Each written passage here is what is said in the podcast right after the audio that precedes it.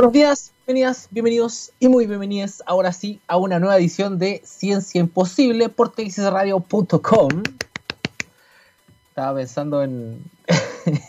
no puedo sacar de la cabeza esta, imagen del, hombre de plástico. De, el alcalde de la Florida el otro día tuvo una, una extraña aparición en vivo, donde de verdad parecía que venía saliendo un video de, de Aqua. I'm a Barbie.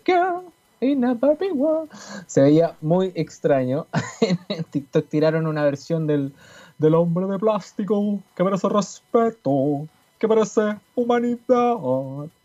no, no podía parar de reír, estaba. no sé qué le pasó, una reacción alérgica a, los, camarones, a, la caja del gobierno, no sé a qué. Pero tuvo una reacción alérgica ahí bien, bien extraña. ¿Ah? Probablemente al, al socialismo, no sé. Ya, vamos, vamos a comenzar el día de hoy, 31 de agosto. Yo tengo que reconocer que me había equivocado en armar originalmente la editorial para el día de hoy y la había hecho con información del 30 de agosto. Resulta que un hito tremendo, hay, hay dos hitos tremendamente importantes el, el 30 de agosto, igual voy a mencionar. Eh, Mary Shelley nace 30 de agosto. Eh, y si no les suena, es irónicamente, la fundadora oficial de un género literario que perteneció por muchos años solo a hombres, que es la ciencia ficción. Mary Shelley es la eh, autora del libro Frankenstein.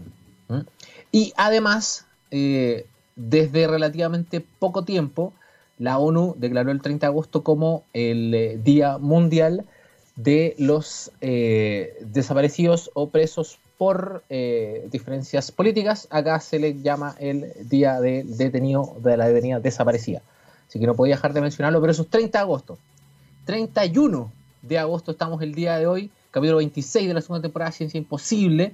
Estamos con el, con el auspicio de Samsung su concurso Soluciones para el Futuro, que el día de hoy, el día de hoy parte su segunda etapa la primera etapa de postulación que llegó, recuerden que se extendió hasta el 23 de agosto, eh, postularon más de 1.130 estudiantes. En total, si no me equivoco, son 1.135 quienes postularon a lo largo de todo Chile.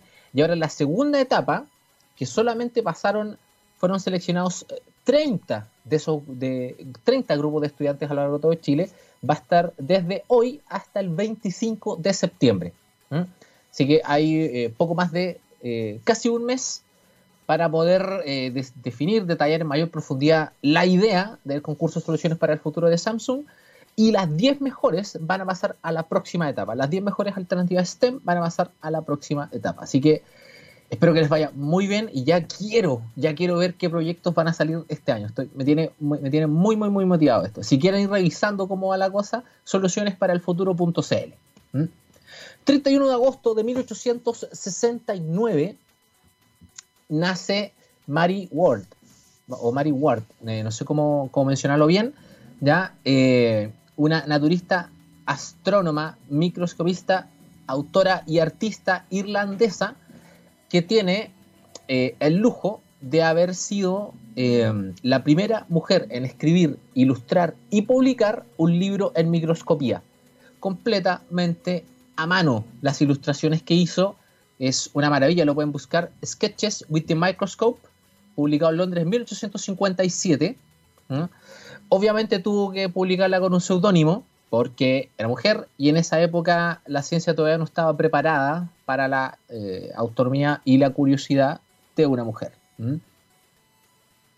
El 31 de agosto de 1870 también es un natalicio importante el día de hoy. Me encanta porque eh, es eh, tremendamente femenino este, esta editorial nace, 31 de agosto de 1870, María Tecla Artemisia Montessori, conocida mundialmente por su famoso método de enseñanza, donde se le quita el foco al profesor de la clase y el profesor pasa a ser un facilitador, un guía, y es el estudiante, es la estudiante quien se vuelve el centro de la enseñanza misma. Eh, cambia la posición de la sala, reformula un montón de cosas de hecho, ella originalmente quiso ser ingeniera, única mujer metida en un curso de ingenieros, pero tuvo una especie de epifanía y dijo, no, yo me voy a dedicar a, las, eh, a la pedagogía científica, a la neuroeducación. Así que eso el día de hoy. yo tengo una relación especial con, este método, porque yo tuve la oportunidad de trabajar tres años en un, en un colegio de este método. Y nada, es maravilloso, maravilloso, como diría eh, el tío Javier Miranda. 31 de agosto del 65 eh, nace Edward Elmer Smith, más conocido como el Dog Smith, ¿sí? prolífico escritor de ciencia ficción, que se dice que es el padre de la space opera.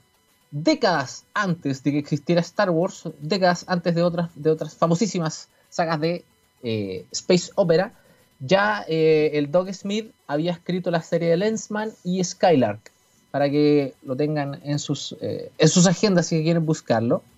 ¿ya? Eh, les recomiendo mucho la, la, serie Lensman. De hecho, no ganó en el, en el, año que le correspondía el premio Hugo a la mejor obra de ciencia ficción, porque adivinen contra qué estaba compitiendo, contra la saga de Fundación de Isaac Asimov. Así que no podemos decir que perdió ante un, ante un elemento malo. ¿ah? Ojo con eso. Y dos cosillas interesantes. El 31 de agosto del 96 se presenta el primer teléfono con conexión a internet, el Nokia 9000, un ladrillo gigante que permitía mandar y recibir correos. Y el 2019, el año pasado, el día de hoy, es el primer aniversario de esto, de la película Joker de Todd Phillips, con esa increíble actuación que nos, que nos regaló eh, Joaquín Phoenix, que lo hizo merecedor del premio Oscar en la última ceremonia de la Academia. Si es que no lo han visto, uff, presentísimo, sobre todo para, si recuerdan, para quienes estábamos eh, viviendo el, cerca del estallido social. Bueno, la idea es que ocurrió en todos lados, pero fue muy interesante preguntar si a tu país, a Chile, le había gustado la película Joker y verlo en las calles. Que el día de hoy, quiero agradecer mucho a la gente que sigue siempre la, editorial en vivo. Veo a Disu, Astronomía M, Eric, Sergio también está con nosotros, a Maldita, Catepure, saluditos también, BPPSR. Mira, Planeta Errante anda por aquí también, se dio una pasadita. Lumus Sandoval, eh, como estaba sonando en la mañana, Mena Paupuga, ¿quién me queda por aquí? Eh, Pedro Lepea, Feli Hinojosa, que si no me equivoco tiene que estar desde Canadá tal vez en este momento. Diego Alonso. Espero que hoy día eh, disfruten el, el programilla que tenemos, ya que regresa un... Eh, no sé si hijo ilustre el programa porque sería un poquito de apropiación, ya que es, hijo ilustre de la radio. Vuelve por fin a Ciencia Imposible Daniel Budinich, coordinador general del Museo Interactivo Las Condes, del MUI, que como todo lugar cultural y para todo público ha tenido que adaptarse a estos tiempos de pandemia. Eh, eh, sobre estos procesos ha estado Daniel conversando en los programas en la radio. El día de hoy en Ciencia Imposible, que lo vamos a tener a la vuelta de, la primera pausa, vamos a hablar sobre su programa Quédate en casa y sobre las trilogías de juegos que se vienen en la página, que son las aventuras del profesor Picarte, un eh, personaje ligeramente basado en el profe Robbie no, yo sé que no es así, pero eh, me pego las partes, como dice, como dicen en buen chileno. ¿Mm? Así que a la vuelta de esto vamos a eh, estar conversando con, con, Daniel. Vamos entonces a el sello con la música. Esto es Wizard in the Garage. Y seguimos con Ciencia Imposible por texasradio.com. Váyanse a la página ahora. Ahí sí, vuelta entonces Bienvenida a la gente que se nos une desde el live en Instagram, agradeciendo nuevamente a Samsung y Soluciones para el Futuro, ya que eh, toda esa, transmisión se hizo a través de eh, el equipo que me hizo llegar. Pero nosotros venimos a hablar de otra cosa el día de hoy. Por fin está en Ciencias Posibles después de, toda una temporada, ¿no? porque no está desde la temporada pasada. Daniel Budinich, ¿cómo estás? Qué rico tenerte por acá. Bien, Roby, ¿cómo estás tú? Bien, compadre, apropiándome del profesor Picarte. No, no, no, tranquilo, sí, yo creo que todo el mundo tiene, o sea, todo, todo científico tiene que tener algo del profesor Picarte y o todo científico tiene que tener algo del profe Robbie, así que vamos a decir que sí, efectivamente, es una simbiosis. Eh, Bien. Picarte tiene algo del profe Robbie y Robbie tiene algo del profesor Picarte. Soy, soy canon. Sí, eres canon dentro de la mitología del muy. Oye, pero a ver, para la gente que, el profesor Picarte, claro, tiramos el, el chiste y todo, pero es un personaje de unas aventuras del Muy, que es lo que vamos a conversar el día de hoy. Es el, dueño, el profesor Picarte es el dueño de casa, es el, es el dueño del laboratorio y él siempre tiene algo que explica por qué estamos haciendo el paseo, la exhibición o el recorrido que estamos haciendo. En ese sentido, para estos juegos que tú mencionaste, no había otra mejor persona que el profesor Picarte para introducirlo. Yo reconozco que eh, tengo que los, disfruté los juegos y fíjate que sí eh, eh, tomé elementos, me sentí en un momento como, como Bart Simpson, no sé si te acuerdas cuando Bart Simpson llega a una tienda y, está jugando y lo está pasando muy bien y de repente se da cuenta que está aprendiendo y se enoja y dice, toma juego, esto, esto es por enseñarme. y pierde a propósito. pierde a propósito, claro. Pero fíjate que acá de verdad te, tienes harto. Eh, no es un juego, no, es una cosa así en el aire, está, está todo muy bonito, está todo bien hecho. ¿Cómo lo hacemos? Porque yo sé que hay dos trilogías, no sé si prefieres que vayamos, hablemos de la primera trilogía, que es la que está en este momento en, la página, que es eh, Mitos y Leyendas. Y de ahí hablamos de lo que se viene. Y de ahí hablamos de, exactamente, así como el, ah, con, el, con el anuncio. Un poco suspenso. El primer, ya, entonces la trilogía de mitos y leyendas, ¿de qué trata? ¿De qué va?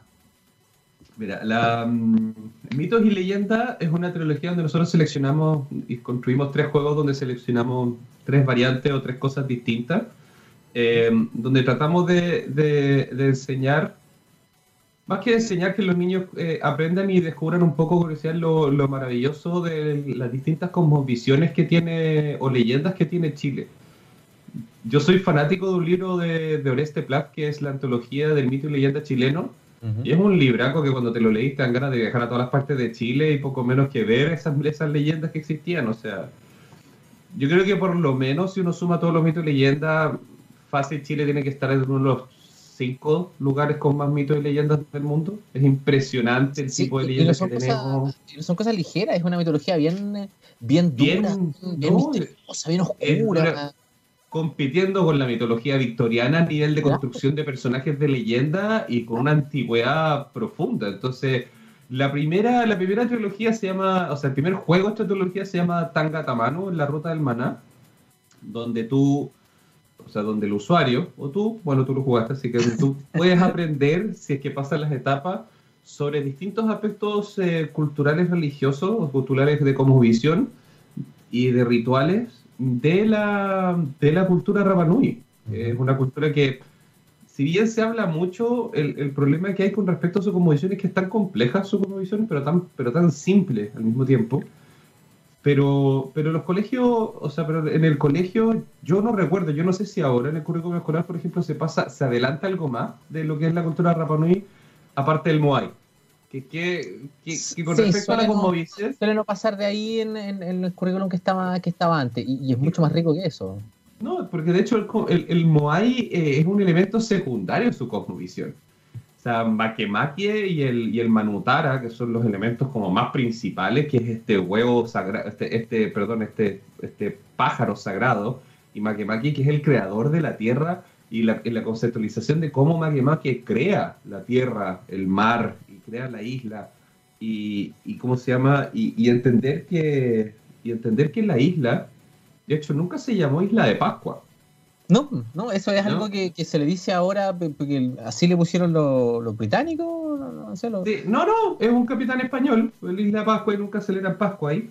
Se le llamó Isla de San Carlos también, pero cosas, pero su nombre real es Tepito Tejena, que significa el ombligo del mundo, y más que más que crea el mundo desde su ombligo. Entonces, es el centro del maná. El maná es el concepto enérgico de, que todo está conectado. Es muy, muy lindo, es, muy lindo el principio de, del maná porque el maná no habla de alma, y no habla de energía. El maná es, una, es un constructo entre ambos, como una, un, nosotros tuvimos que es una amalgama y que existe en todos lados y, es, es, muy lindo. Entonces tú pasáis por todo para no, para no quitarles la sorpresa del juego, pero vaya a poder volar con el Manotara, hacer un ritual, que es un ritual muy desconocido de los Rapanui, que no es el, que no es, que no es el, no es el ritual del, del Manotara, ir a buscar el huevo del Manotara para ir a buscar el, líder de la, de la Isla Pascua, que es el más conocido, que esta carrera que es como un Ironman lo que hace en todo caso en la isla, que es como correr, después nadar y después escalar y después agarrar el huevo y, y cómo se llama, que es otro ritual que se llama el el jaquepaque, eh, después tú vas a, vas a poder estar en un lugar donde vas a poder recorrer 360 y ver ciertos artículos de, de la cultura Rapanui propios de la cultura Rapanui y ver su nombre en español y en el lenguaje de la isla. Sí, fíjate que eso que me, me, me gustó mucho porque, mira, eh, sí, claro, sin con, con, con, este de no hacer eh, spoiler, me pasa que inmediatamente cuando me puse a jugar, que lo, lo que te comentaba, que, que mi mano, mi mano nerd gamer al tiro fue al, al ASDW y, y, me funcionó. Dije, uy, esto está, esto de verdad está pensado con cariño. y enfrentarme en un momento que en, la primera la primera etapa tú eh, manejas a, eh, a Manutara, vas, Manutara.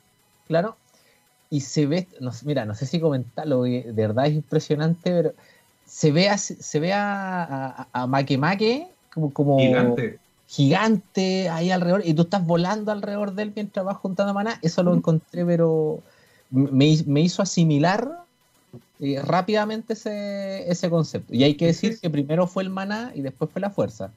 Claro. es muy, eh, vas a aprender mucho en ese juego.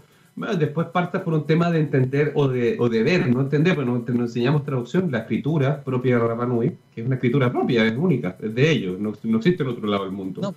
Eh, ¿Cómo se llama? Independiente que ellos hayan venido desde la Polinesia, toda la traducción, ellos crean su propio sistema de escritura, lo cual es bastante, es bastante porque el, uno de los principios claves de la creación de una nueva civilización se basa en la creación de su propia escritura. Aparte de, la creación, aparte de su propia cosmovisión, la creación de su propia escritura porque genera una tradición propia, que solamente es traducida entre los entendidos de la cultura.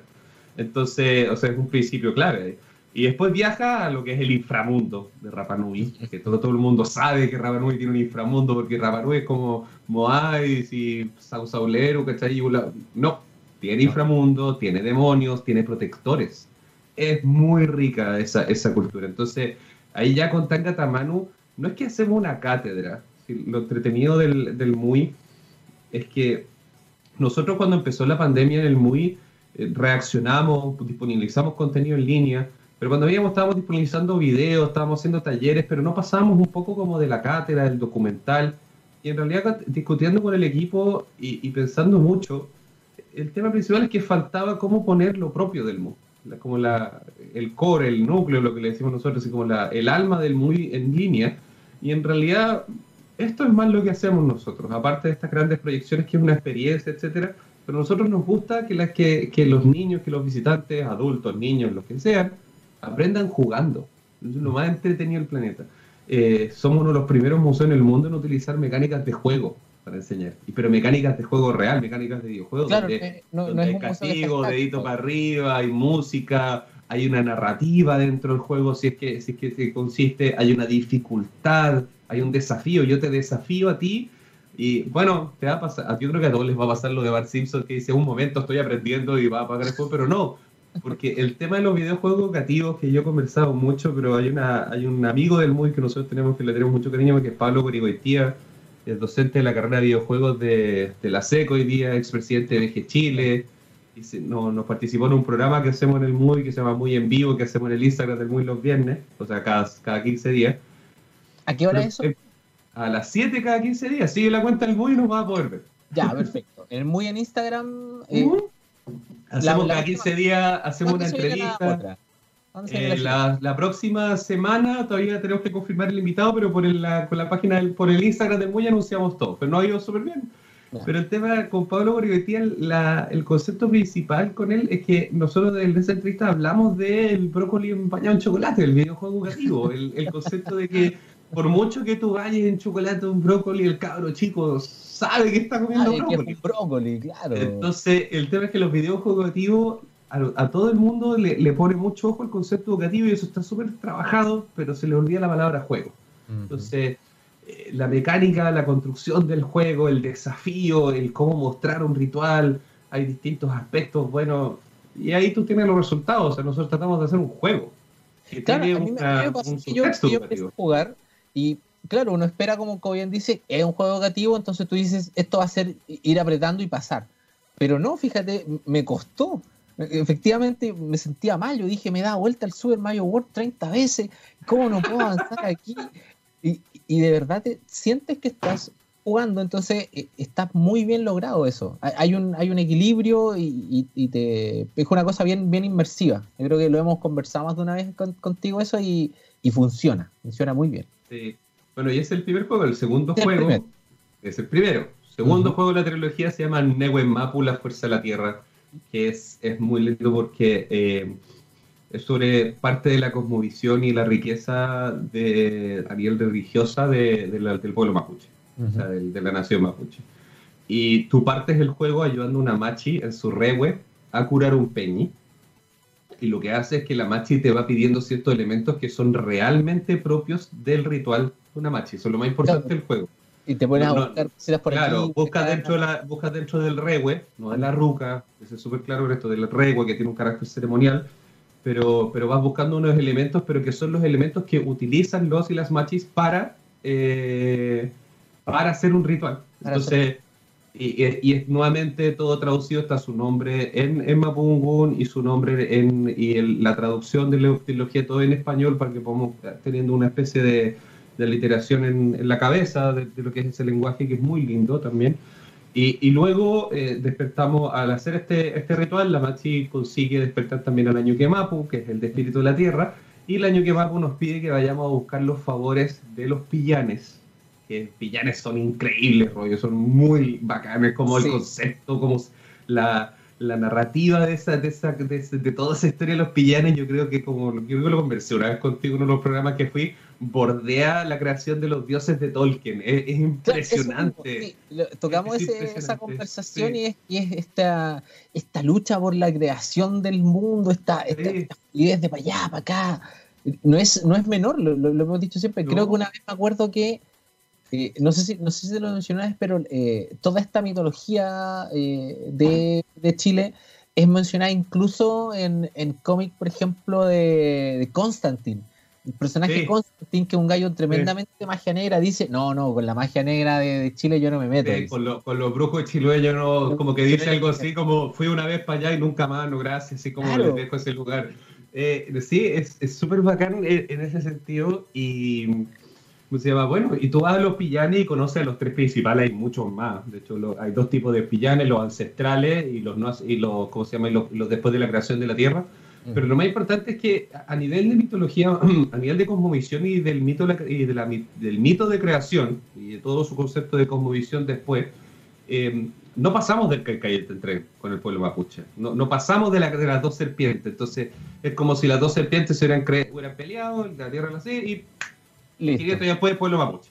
Pero el tema es que los pillanes son los, son los espíritus, los ancestrales, que se llaman, son aspectos de la naturaleza. Eh, o sea, están los pillanes y los pillanes centrales, perdón. Los pillanes no común y corriente, que son los primeros pillanes, los antiguos, son aspectos de espíritus de la naturaleza. Y después están los pillanes que son ancestros, que son ancestros de las familias mapuche. Pero los primeros pillanes, de los tres más principales que uno tiene, uno tiene a Antu, que es el sol, Huyen, que es la luna, para efectos de la mitología mapuche, el sol persigue a la luna, concepto muy importante por el calendario lunar. Es el sol el que viene después de la luna. ¿Y eso es meramente por observación? Sí, es, pero sí, todo esto es observación. Eh, es creación de misma de el, hombre mirando la naturaleza y tratando de darle una explicación a través de, de su cosmovisión. Y después tienes eh, a Peripillán, que el Peripillán es... Eh, la gente confunde el Peripillán con el inframundo. El Peripillán es un pillán mano, lo que pasa es que es un volcán, es la lava. De ni ah. siquiera es el volcán, es la lava, no es, no es el dueño del inframundo. Es como, es como el es como el limbo, es como el paso. No, no, el Peripillán es como Hades, que vive dentro de un volcán. O sea, ah, perdón, no como Hades, perdón, como Ares. El eh, vive dentro de un volcán. No es el inframundo, no es el mundo de los no muertos, ahí es donde mucha gente se confunde. Entonces, Peripillán es este espíritu que reside dentro de los volcanes. O sea, que o sea, ahora reside dentro de los volcanes. Antes, imaginemos que todos caminaban por todo el mundo, o sea, caminaban libremente. Y Peripillán lo que hace es que tiene un conflicto con Antu. Pero no se inicia una guerra entre pillanes. Otra cosa que hay que como sacar. No es como que unos pillanes eran los malos, los buenos y se agarran. No, no. Antu y Peripillán se enfrentan, pero los dos y Peripillán, y no es un conflicto tampoco de amor que Peripillán estaba enamorado de Cuyen, no, Peripillán tenía un conflicto porque Antu era adorado y era más importante, y él quería ser más importante, y básicamente se enfrentaron en un duelo. Agarraron los guantes, se pegaron dos veces, si analogía Simpson exige una satisfacción, y se pegaron con el, pegaron el guante, eh, Antu ganó, y Antu después destierra o eh, castiga a Peripillán metiéndolo dentro de los volcanes, o sea, dentro del volcán. Entonces ya está Perillo y uno viaja, y en el juego uno viaja hacia el cielo y busca los favores de Antucuye con un desafío que ellos mismos te dan, y luego uno va a Peripillán con mucho cuidado y mucho susto y tiene que también conseguir el favor porque lo que el Ñuque Mapu te permite es buscar el favor de los tres Peripillanes más grandes para buscar el equilibrio en la Tierra. El equilibrio. Y de nuevo, y de nuevo tengo que mencionar que estas son cosas que, que, que tú puedes asimilar inmediatamente mientras estás pasando esta, estas etapas. Son cosas que, que tú puedes ver que están ahí escritas, que la, te mueves para acá, te mueves para allá, vas viéndolas. Entonces, eh, es, es eh, te cala mucho. Fíjate que te da, te da este, si es que no tienes eh, mayor conocimiento o si no tienes un, un, cariño por estos temas, lo vas aprendiendo, porque también eh, tú mismo mencionas que es un público que está hecho también para niños, para que eh, para gente que está en el colegio, eh, pero también eh, adultos podemos ir y mirar y decir, oye, mira, esto yo no lo tenía claro. Por ejemplo, el perivillán que me estás comentando, y efectivamente también tenía la idea del, del inframundo y no. No, pues el, el, la muerte para los, para la muerte para los mapuches no tiene un limbo, si uno vuelve a la tierra. Mapuche significa hijo de la tierra. Ahora, todo esto que estoy contando, no, yo no, yo no es que estudié, de hecho le puedo contar a todos, a todos los que nos están escuchando, no es que ya estudié sobre el pueblo mapuche, agarré 18 libros antes que cargar el juego. Aprendí esto construyendo y jugando el mismo juego que te estoy, que te estoy hablando yo.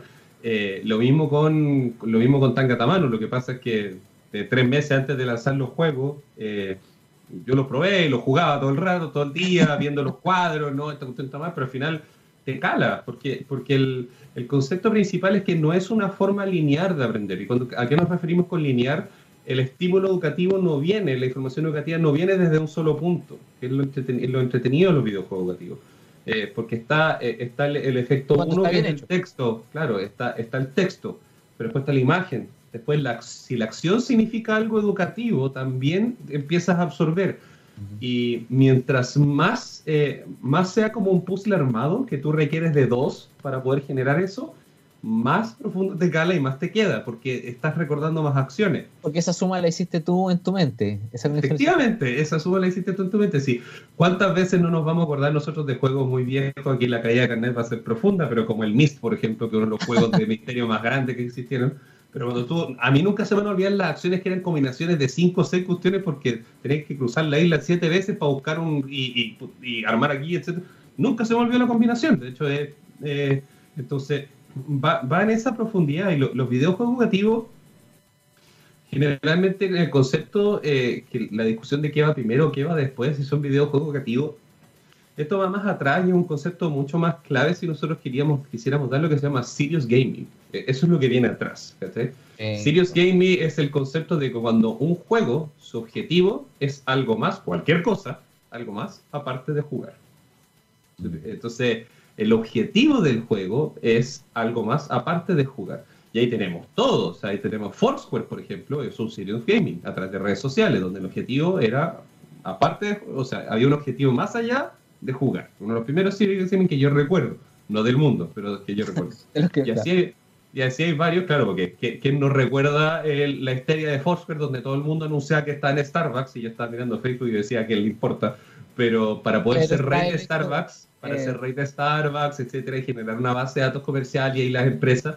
De hecho, ahí fue cuando las empresas entendieron que Facebook es una herramienta comercial muy buena a nivel de publicidad de datos. Pero en el concepto de los juegos educativos, los juegos educativos están en esa, en esa categoría. Ya, y Sirius llevamos, Gaming, llevamos dos juegos. Ah. El tercero, el tercero, el tercero de la trilogía es un, eh, tengo que reconocer a los escuchadores, es un, es un gustito personal que yo peleé, que yo peleé que existiera. O sea, no peleé así como mucho, pero es una leyenda que es particular en Chile, que se llama la ciudad de los Césares. Eh, pero es una leyenda del sur de Chile. Y lo más interesante es esto, cuenta la leyenda, eh, que en las cercanías o entre medio de los cuatro picos del volcán Melimoyu, que está en el sur, que Melimoyo significa cuatro ubres en, en, en, en mapuche, y bueno, eran, eran cuatro picos, Esa, claro, después del terremoto se cayó, claro, pero se cayeron dos después del terremoto, entonces ahora es imposible ubicarla. Pero cuenta la leyenda que en las cercanías o en el centro del volcán Melimoyo eh, se encuentra una ciudad llena de oro y de plata y de conocimiento. Básicamente el dorado. Claro. A mí siempre me gustó el concepto de la ciudad de los Césares porque a mí me impresionaba que en el sur de Chile, sin ningún contacto, o sea, que es lo más impresionante, sin ningún contacto de permeabilización, El Dorado, Atlantis, eh, lo que queráis, Shangri-La, es ahí. Pero Ah, claro, está acá. claro, No, no fue una influencia de otra parte, no se les ocurrió, oye, mira, nosotros también queremos una. No, eso No, estaba. pero por ejemplo, pero, pero la mezcla, por ejemplo, para los aztecas es el Dorado. El Dorado es una ciudad de oro. Pero para la ciudad de los Césares es de oro, plata y de conocimiento, que son más Shangri-La, más Atlantis. Eso mismo te iba a decir más Atlántico. Entonces, eh, donde tú entras están estos seres que, bueno, después alguien dirá por la tele o, o alguien dirá que son los Anunnakis, whatever, pero...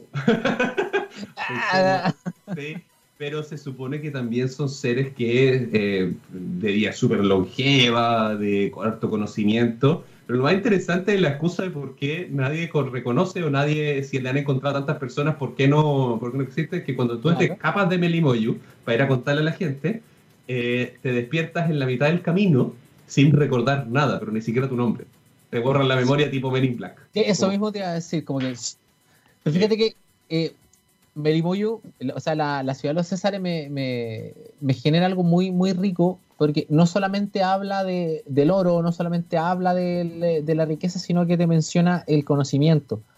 Eh, lo pone al mismo nivel de, esos, de ese tipo de tesoros. es Entonces te habla también, claro, te habla también del, del valor que tienen eh, todos los pueblos eh, originarios en Chile respecto al conocimiento, a, a cómo, a las historias, a los mitos, a las leyendas. Tiene, tiene esa, es, que me encanta esa leyenda. A mí me encanta y de la primera vez que la descubrí, cuando descubrí porque la leí por accidente, como a los 10, 11 años, siempre a mí me obsesionó esa leyenda. No al nivel de vender todas mis cosas y ir a buscarla como el último, mapuche- el último explorador registrado como serio, que es este mapuche que se llamaba Caucalau, que fue y no volvió nunca más. Nadie volvió. No, no existió nada. El, el único registro que existe de, un- de una, de, de sobrevivientes de una marcha exploratoria a buscar Melimoyo ¿Mm? son dos tipos que encontraron el estrecho Magallanes. Oh, pero dos soldados exploradores que estaban hechos, bueno, peor Bolsa. que Citripio, no, peor que Citripio y Arturito perdidos en Tarrina. Es una cuestión como ya desorientados, pero absolutamente, estaban a punto de entrar así como ya a venderse. No, No, ¿quién, es tenían más. teniente, quién es el teniente Bello? ¿no? Eh, No, a nivel de perdido, no, olvídate. Pero es el último registro. Todos fueron y nunca volvieron. Pues, Ya, estaba en el- hablando que en el juego- En el juego Melimoyo, la ciudad perdida, ¿qué, Ujú. qué es lo que tú tienes que hacer? Tú tienes que encontrarla, tienes que seguir pistas. tú vas siguiendo, tú o sea, lo que se llama es que tú vas siguiendo la huella de, de Caucalao. Entonces vas siguiendo el mismo camino que se supone que hizo él. Esto es una especie de licencia, de licencia creativa que nos dio, porque no está claro por dónde caminó él, porque no, no hubo un registro y tampoco ya un diario. Pero lo que hicimos fue, por ejemplo, es un formato runner, eh, Temple Mm. Run, que fue Mm. como el más famoso que testimos. Sí. Y, tú, y nos imaginamos, bueno, esto está cerca de lo que sería, de lo que sería un poquito pasado Valdivia, entonces obviamente el primer, el, primer obje- el primer obstáculo que hay es la selva valdiviana o, o la selva del sur de Chile, entonces tienes que correr por los bosques. Luego, obviamente, tú tienes que correr o caminar por las laderas de, eh, ¿cómo se llama? Los picos, las montañas más peligrosas de la cordillera de los Andes. Por ende, tú tienes que, bueno, nos imaginamos que iban a derrumbes, ¿cómo se llama? O, o- o caídas para el lado, tenía que caer piedra. Entonces, ok, ahí tenemos lo siguiente. Y eh, la licencia absoluta que nos tomamos nosotros con la leyenda es que, bueno, nosotros creíamos que la leyenda eh, está en el centro del volcán, entonces, bueno, una caverna hacia buscar Vamos a el volcán. volcán. Claro. Llena de obstáculos. Ese ese es el concepto que tengo. Entonces, por eso nosotros hicimos Temple Run. Temple Run tenés que saltar, agacharte, moverte, elegir si agarras una moneda o no. Sí, Eh, necesitar tu reflejo de llegar a Melimoyu. Sí, no necesita. Para mí me costó mucho. Me costó mucho. Yo no Eh, pude. Sí. No pudiste, no has llegado a Melimoyo. he llegado. Bueno, eh, te podemos sumar a la gran lista de exploradores que no sabemos si llegaron o no, que murieron en el intento. pero, pero el tema es, bueno, y el, o sea, el concepto no es hacerlo fácil, por Royce, ese es el tema del juego. El, el juego, el videojuego, tío, se cae en el concepto de hacerlo fácil. Porque ahora yo quiero llegar. Ahora tengo esa Sí. necesidad. Necesito hacerlo. Voy a terminar Bueno, y voy a volver para allá. Yo, nuevamente, a todos los que nos escuchen, yo voy a reconocer cuando entregaron el juego final para jugar en este porting que hicimos, porque originalmente estos juegos estaban en el MUI, pero en el casco VR, y lamentablemente VR es una tecnología que por un tiempo no vamos a poder ocupar en el museo. ¿no? Claro. Entonces hicimos este porting para poder jugarlo en, en notebook o PC, no se puede jugar en, en- celular lamentablemente porque el porting es un poquito más grande a nivel de codificación para poder jugarlo en dispositivos móviles. Pero cuando lo hicimos me llegaron y me dicen, ya Daniel, está listo Melimoyo para probarlo, 20 días antes, uno hace las pruebas, los beta alfa tester, por así decirlo, y estuve tres horas en la segunda etapa, pero enojadísimo, enojadísimo, yo no podía más, era, pero, pero ¿cómo? y, ya, y ya no era ya no era pasar la etapa para ver si estaban los textos buenos o no, no, yo ya quería destruir el juego y ganarlo, era eso, como que ya estaba invirtiendo demasiado tiempo, estaba como all in a nivel de póker, y necesitaba ganar, necesitaba ganar. Entonces, y, y, más encima después ya me puse como, como tonto para el tema y, y, es como, no, y no voy a ganar esta etapa solamente pasándola, voy a agarrar todas las monedas. Pues, Entonces... si la termino, lo termino al 100. Si llego a Melimoyo, llego bien. Claro, llego, bien. o sea, no es como que me van a decir pase, sino que alfombra roja y me van a felicitar y me van a declarar rey de Melimoyo. El tema es... ¿Dónde eh, ¿dónde se puede encontrar esta trilogía? ¿Es directamente en muy.cl? Directamente en muy.cl, hacer un pequeño scroll down donde están las noticias del MOY, ahí están las alturas del profesor Carte, te va a llegar al menú interactivo que tenemos, donde aparecen los primeros tres juegos, y ahí puedes ver lo que se viene.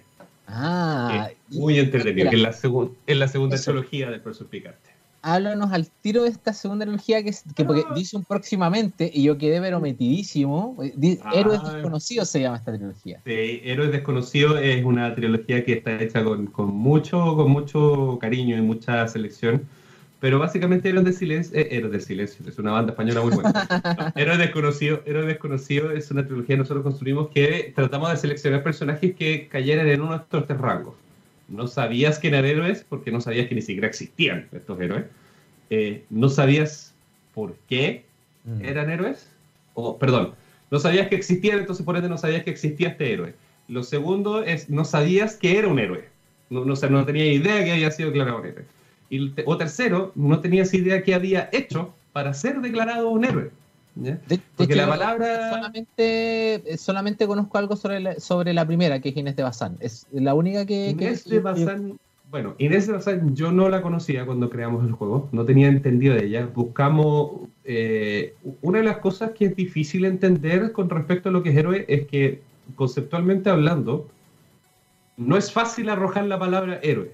No, no, es, no, es, no es difícil, porque ¿cuál es la épica del héroe? En, el sentido, y todos estamos acostumbrados a distintas épicas de héroes en el sentido, desde Frodo, el Señor de los Anillos, tomando el concepto de lo que acabamos de hablar ahora, hasta Luke Skywalker, y tenéis un millón entre medio, eh, Hércules, los argonautas, entonces, ¿qué es lo que significa ser héroe? ¿Cuál es la épica? Y, y, en el sentido, cuando fuimos depurando y buscamos héroes chilenos, que a todo esto, wow, el personaje en Chile, no tenemos que ni siquiera mirar para afuera, ni siquiera es como, ni siquiera 10 metros fuera de la cordillera. En la cantidad de héroes y de épica que existe en este país, o sea, como si hablamos de mito y leyendas, quinto en el mundo, pero la épica propia de la cultura de, de la leyenda de los personajes, pucha que rica. O sea, como que es, increíble.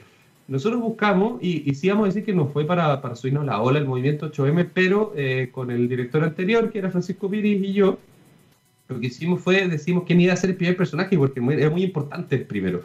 Nosotros decidimos buscar a una mujer, eh, pero, pero buscar a una mujer eh, no era un papel de mujer. Eso es lo más importante que tratamos de buscar. No, no, no algo así como Eloisa Díaz, primera mujer en medicina. Todo respeto por Eloisa Díaz, pero como que hay fijado que realmente las mujeres en la antigua época de los, de los héroes, estamos hablando de la, desde la creación de la República para atrás, pero están en, están como en posiciones aceptadas de mujeres. Nosotros queríamos buscar mujeres que hayan traspasado ciertas líneas. ¿ya?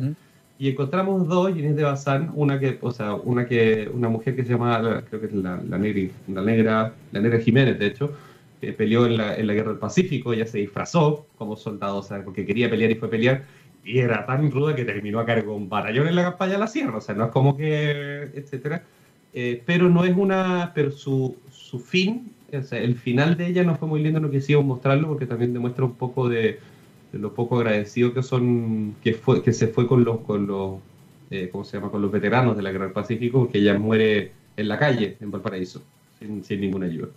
Pero después descubrimos a Inés de Bazán. Y Inés de Bazán es, hoy si pudiera ser, es la Robin Hood chilena, pero a nivel de, de batalla así como de, de, subterfugio, de guerrilla, impresionante. Y estamos hablando del, de, del 1600. 1600. Es, es la rebelión eh, como se llama, de todas las películas. Esto es como tú, tú ves lo que hizo y empiezas a leer y te dices, ¿por qué esto no está hecho un guion de película ahora?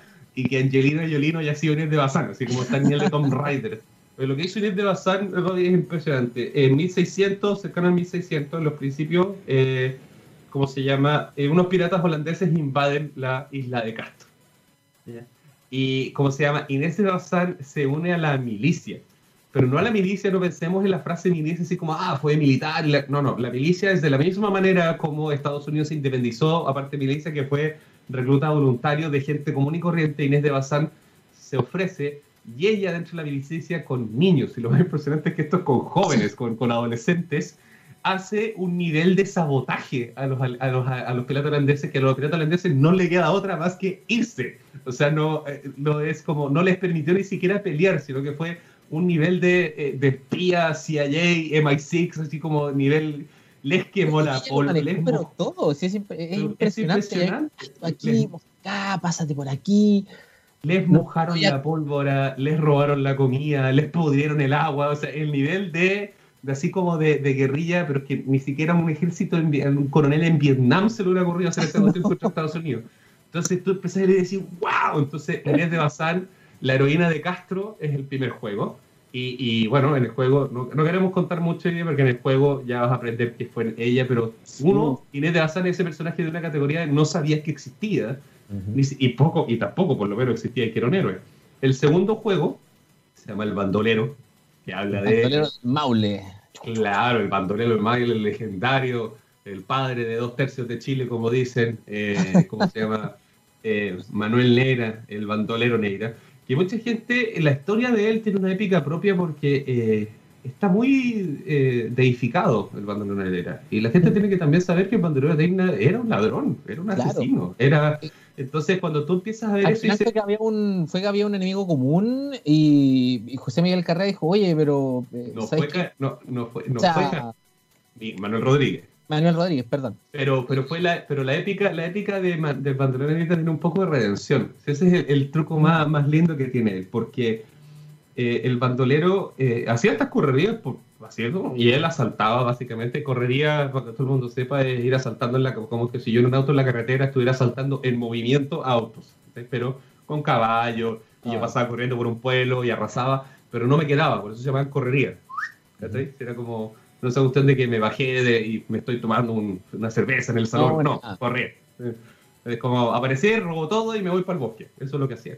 Pero el tema es que con la amistad que tenía con Manuel Rodríguez, Manuel Rodríguez convence al bandolero de que él lo que podía hacer era ser un independentista y, no un héroe patrio, sino que podía ser un patriota, de, poder eh, porque si tanto odiaba a los españoles que por eso robaba, bueno, entonces, pero eh, Manuel Rodríguez lo que hizo fue básicamente darle chipelir y le dijo, mira, si son españoles, hazle lo que queráis, si son chilenos, déjalos tranquilos. le mandó un, uniforme y él Sí, le mandó un uniforme. San Martín, bueno, de hecho, eh, San Martín eh, lo declara un, patriota y un héroe de la independencia, y es como, wow. Y no solamente la independencia de Chile, lo declara un héroe de la revolución bolivariana, de la independencia de todos los países de Latinoamérica. Entonces, wow pero cuando tú vas vigilando de que la causalidad de su amistad con Manuel Rodríguez, de que fue el bandolero Neira, el que escondió a Manuel Rodríguez cuando él se quedó haciendo durante la época de la Reconquista, de toda esa época de, con donde él se vistió de mendigo, lo que le ayudó fue la banda de los Neira. ¿ya?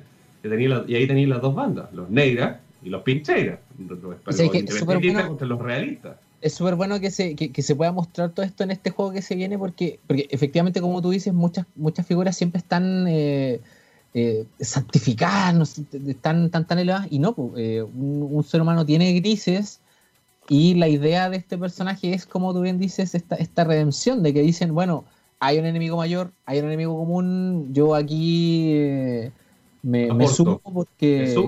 O sea, se sumó a la causa y se sumó a la causa por el pobre. De hecho, el Manuel Leira se suma a la causa por el rodo chileno. O sea, se, se suma a la causa. ¿ya? El, concepto del roto chileno, que finalmente es el héroe de la independencia, que fueron lo, que, lo que se llaman los rotos chilenos, lo que demuestra Nardo Higgins, los que finalmente logran dar vuelta a la última batalla y logran tomar esta independencia. Pero Manuel Leira después, su historia después eh, eh, es, correspondiente a esta épica propia de él, porque él deja las correrías después de la independencia, un tiempo después. Después muere, y después está la gran leyenda de dónde Manuel Neira enterró todos los tesoros. que creo que que creo que estamos. Porque, eh, Manuel Neira, el futbolista. Este es José Perdón, Miguel Neira. José- José, Miguel Miguel Neira, el, el- A mí el- siempre, siempre confundo, siempre confundo la cuestión. No, Manuel Neira no es ningún, Manuel Neira no es ningún héroe. Eh, Lo que hizo él fue comprar, fue comprar un, un par de collares. Pero, pero José no, Miguel no, Neira. José, José Miguel Neira, perdónenme, pero a veces me confundo, tengo dislexia a nivel de nombre. Pero eh, sí, José Miguel Neira eh, tiene su épica después de que él deja las correrías, su, él desbanda su banda, eh, ¿cómo se llama? Se dedica a otras cosas o muere, básico, o muere después, siempre tengo la duda ahí. Ahora, lo más divertido es que existe la leyenda propia entre el sector de Valdivia y Puerto Montt, donde dicen que ahí, entre en, la- en la montaña y en cavernas, está escondido el tesoro de los reyes, de los Neira.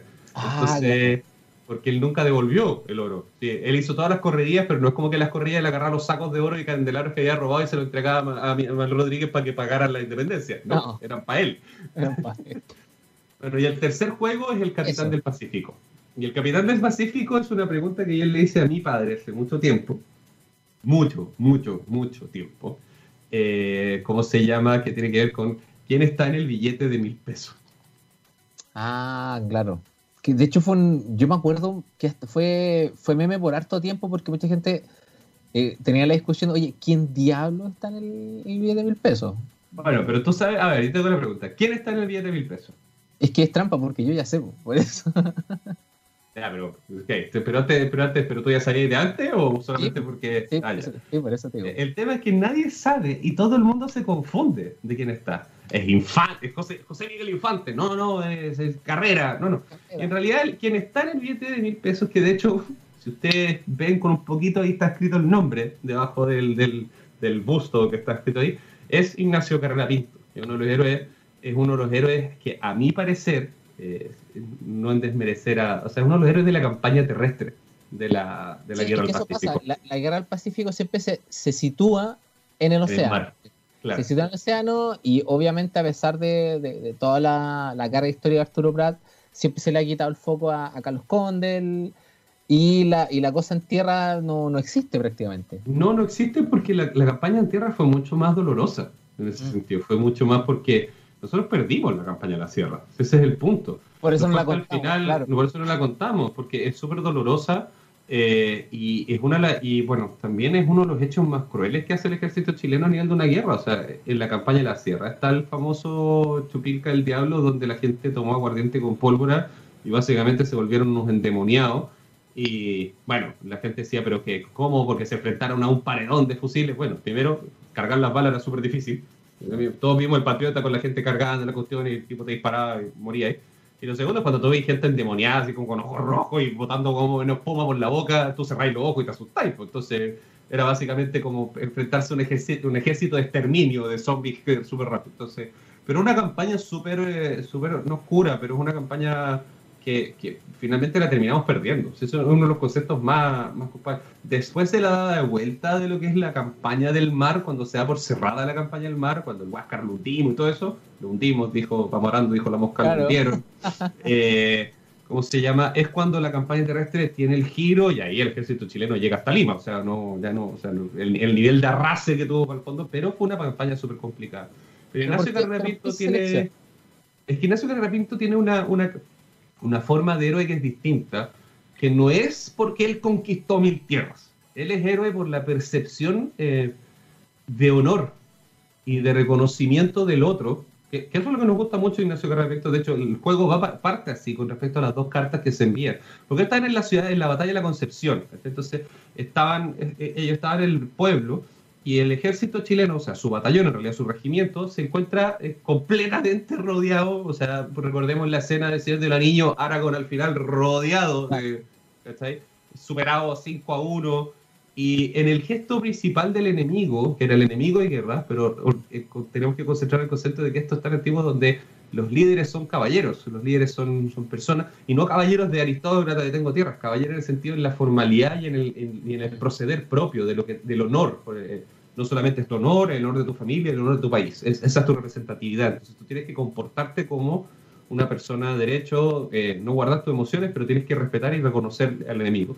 El, el- el general enemigo le manda una carta ofreciéndole eh, rendirse, ofreciéndole paso libre. Paso libre. Una especie si como tú te de- retiras, si tú te retiras del pueblo, tú y los tuyos no serán dañados. ¿ya? Eh, Ignacio Carrera le responde que primero, o, sea, primero que agradecía y entendía la razón de por qué él estaba y que probablemente él en sus zapatos ofrecería lo mismo. O sea, ya reconoce así como bien. Pero en segundo lugar, su carta de respuesta establece que él dice, en mi apellido está el, el apellido de uno de los héroes de la patria que tanto luchó por la independencia de este país. Y usted comprenderá, señor, que bajo mi ascendencia y el honor de mi familia me obliga a respetuosamente declinar su, su oferta. Y lo que hace él es se queda en el batallón tratando de evacuar el pueblo, de ahí que está, está en para que la gente, y tratando, y finalmente él y su regimiento son completamente agreguillados. Aquí no hay una épica de que Ignacio Carreriento después agarró siete sables y los mató. No, no. No, no, así, así funciona, claro, está el, el código. Daniel, estamos, se nos acabó el tiempo. ¡Wow! No me acabo de dar cuenta, son dos minutos para las diez. Yo pensé, yo pensé que queda súper poco porque no habíamos puesto música nueva nada, así como que pasamos hablando de este tema. De hecho, aprovechamos, eh, aprovechamos esa pausa para poder conversar. Te quiero agradecer por todo lo que nos trajiste, porque de verdad, sí, para la gente que de eh, se meta a la página al MUI, eh, disfrute la primera trilogía, esté atenta a las fechas para, para el lanzamiento de la segunda, que es lo que estábamos conversando. Y eh, nada, que, que, disfrute los juegos, la verdad. Y, pues. que vaya eh, asimilando las cositas que los juegos le entreguen. Sí, solamente dos avisos porque no creí que habíamos terminado. Wow, que estamos hablando contigo, Roy. No me ha pasado esto hasta, cuando iba para allá. Pero sí. www.muy.cl, Instagram también, muy, Las Condes. Ahí están todo lo que es del MUI. Pero eh, hay que recordar también de que el MUI es una sede de la Corporación Cultural de Las Condes que tiene otro tipo de actividades y a través del MUI las pueden conocer www Cultural Las Condes o siguiendo el canal de YouTube Cultural Las Condes, pero quiero invitarlos particularmente a ver el documental que sacó, eh, ¿cómo se llama? Cultural Las Condes el fin de semana pasado sobre Gastón Sublet, que está en el canal de YouTube, que es una de las personas más sabias de este país. Nuestro Gandalf, nuestro Gandalf. Nuestro Gandalf, o sea, yo creo más atrás, pero sí, nuestro Gandalf, nuestro Istari número uno a nivel de... sí. pero es, por favor, véanlo porque es increíble ese documental, o sea, tienen que verlo. El, el, el, ¿cómo se llama? El viejo del poncho se llama. El viejo del poncho, sí. Muchas gracias, Daniel Lunitz. Oye, que, estés súper bien. bien. Espero nos Muchas gracias por tenerme acá. Sí, cuando salgamos la segunda trilogía voy a estar acá. Ahí está, Eso te lo digo. Ese compromiso. Gracias, Gabriel, por estar en los controles y les invito a que sigan en la programación de TXS Radio porque eh, ya viene TXS World y seguimos eh, por acá. Nos vemos la próxima semana. Chau, chau, chau, chau, chau, chau, chau, chau, chau.